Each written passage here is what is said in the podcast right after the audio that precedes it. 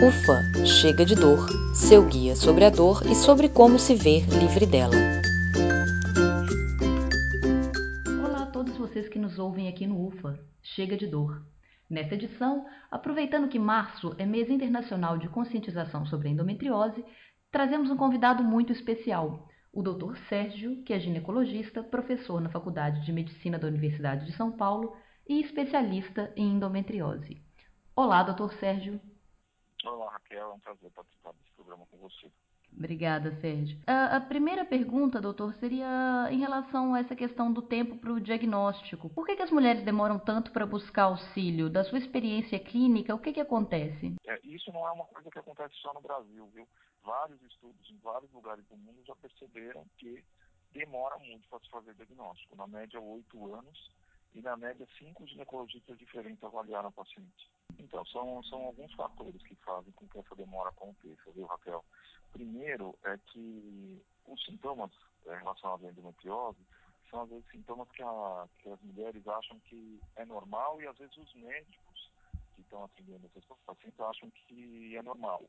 É, e, e, o que, que é isso? O paciente que tem uma cólica menstrual e, e, vai procurar uma ajuda e o médico fala, não, isso não deve ser nada demais, é normal ter cólica. Ou, por exemplo, quem tem dor durante a relação sexual. Muitas pacientes acham que tá bom, é normal, eu devo ser um pouco mais sensível, tudo, e, e não valorizam muito esses sintomas. É, o segundo motivo é um pouco o desconhecimento ainda da endometriose. Não são tantos médicos que têm o conhecimento necessário para fazer esse, esse diagnóstico. Nós temos mais de 30 mil ginecologistas aqui no Brasil. E ainda essa informação sempre é motivo de dúvida, de pergunta, de procura de informação em relação à doença. Por que, que isso atrapalha? Geralmente, quais são as dúvidas dos médicos e por que, que eles não conseguem identificar a endometriose como endometriose? Ela se parece com alguma outra coisa que seja normal dentro da saúde feminina? É justamente isso, né? Muitas vezes o, o médico tenta fazer algum tratamento uh, para essas pacientes sem chegar efetivamente no diagnóstico. Então, a paciente que tem cólica, por exemplo, forte, é, o médico dá um pílula anticoncepcional, dá um anti-inflamatório e uma, uma parte razoável das vezes até melhora, mas a doença está lá e muitas vezes ela está evoluindo, ela está crescendo sem que isso seja devidamente avaliado. E, e é o, o, o, terceiro motivo que eu vou falar é que o diagnóstico especializado que é a, a, realização de um exame de imagem, que é um ultrassom ou uma ressonância, que ainda é muito pouco acessível, porque são muito poucos médicos radiologistas que sabem fazer esses exames. Então a gente, quando tem uma suspeita diagnóstica, tem que direcionar esses exames para esses profissionais e realmente são poucas pessoas que têm essa, essa, esse expertise para fazer o, o exame. Quando que a mulher deve procurar um médico, procurar um ginecologista suspeitando de endometriose? São seis sintomas, os mais comuns a paciente pode sentir que o médico que for avaliar tem que lembrar que pode ser endometriose. Primeiro é a cólica menstrual, mas é uma cólica menstrual normalmente é bem significativa para a paciente. Um jeito de avaliar o quanto está incomodando ou não é pedir para a paciente dar uma nota para a dor dela, 0 a 10. E se for uma nota acima de 7, já é uma dor importante. Um outro sintoma uma cólica na região pélvica que não tem nada a ver com o período menstrual. Então é uma dor que a gente chama de acíclica, né? não tem a ciclicidade do período menstrual. O terceiro sintoma é dor na relação, mas é uma dor na relação no fundo da vagina. Não é aquela dor no começo da relação, na penetração. É uma dor durante a relação sexual, mas lá no fundo da vagina. O quarto sintoma, o quarto e o quinto, são sintomas relacionados ao período menstrual, e que tem a ver ou com o hábito intestinal ou com o hábito urinário. Aquela paciente que fala, olha, toda vez que eu menstruo, é, eu tenho dor para evacuar, o meu intestino solta muito, ou eventualmente tem um sangramento nas fezes no período menstrual. E em relação ao hábito urinário, a mesma coisa. A paciente que fala, olha, quando eu fico menstruada, dói para fazer xixi, ou eu tenho um sangramento na urina, é, ou eu vou muitas vezes ao banheiro urinar, mas só no período menstrual. E o, o sexto sintoma não tem a ver com dor, mas tem a ver com a fertilidade da, da paciente. É aquela paciente que tem dificuldade para engravidar. Então, tentou engravidar durante um ano e aí não conseguiu.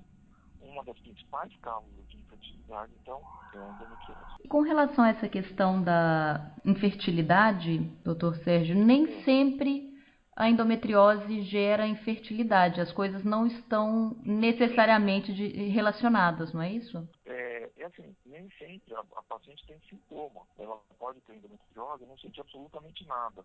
Aliás, a gente não sabe quantas pessoas estão andando por aí na rua e que tem endometriose, a gente não sabe, porque tem uma parte das mulheres que não tem sintoma nenhum. Elas podem ter uma quantidade até de razoável de doença e não ter nada, não ter cólica, não ter dor, não ter dor na relação, sentir nada. Inclusive conseguir engravidar se estima que mais ou menos 30%, um terço das mulheres com endometriose tem dificuldade para engravidar. Mas do outro lado da moeda é que dois terços não tem dificuldade nenhuma.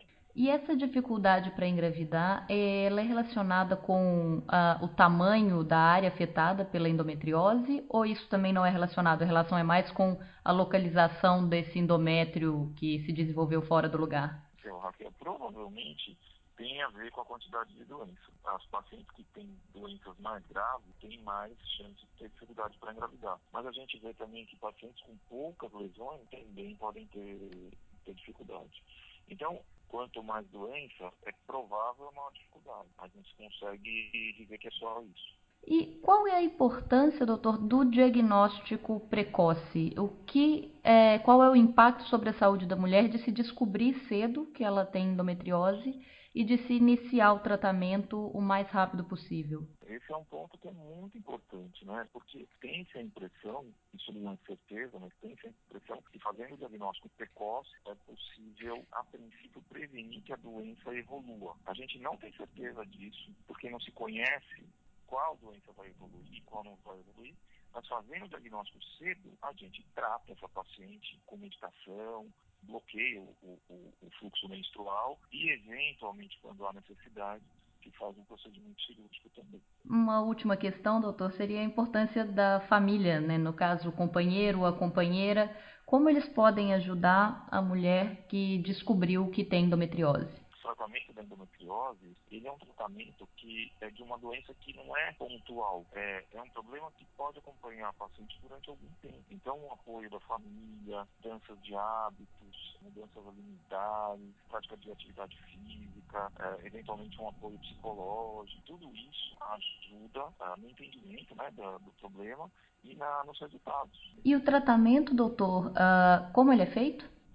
O tratamento da endometriose, ele depende do sintoma que a gente vai, vai tratar. Se vamos privilegiar o tratamento da dor ou se essa paciente está pensando na, na, questão da gravidez. É, por quê? O tratamento da maioria das pacientes com endometriose é com hormônios. É, tem que fazer um tratamento para bloquear o fluxo menstrual dessa, dessa mulher. Então, eles são anticoncepcionais. Boa parte das pacientes que têm dor, então, fazem esse tratamento, melhoram. Se elas não melhoram, ou em casos mais graves, aí o tratamento é uma cirurgia. Agora, nas mulheres que querem engravidar, não pode fazer o tratamento dos hormônios, porque, como eu falei, eles são anticoncepcionais. Você tem que privilegiar a questão da gravidez, ou tentando engravidar naturalmente, ou eventualmente fazendo algum tratamento para engravidar. O que a paciente pode esperar é que assim, a chance de melhora é, é boa. É, como eu falei, uns 70% das vezes elas melhoram com os hormônios, ou se há necessidade de cirurgia, uma grande parte delas melhora com a cirurgia. Que mais ou menos 90% melhora. Certo. Bom, doutor Sérgio, muito obrigada pela participação é, por ter tirado essas dúvidas. Esperamos poder contar com o senhor outras vezes aqui no, no nosso site. Raquel, foi um prazer falar com você. Se precisar, entre em contato. Meu muito obrigada também a você que nos acompanhou aqui no UFA Chega de Dor. Lembrando que também temos nossa página www.chegadedor.com e nossas atualizações no Facebook www.facebook.com/chega de dor. Uma boa semana para vocês e até a próxima. Este podcast é um oferecimento de Vortex Medical.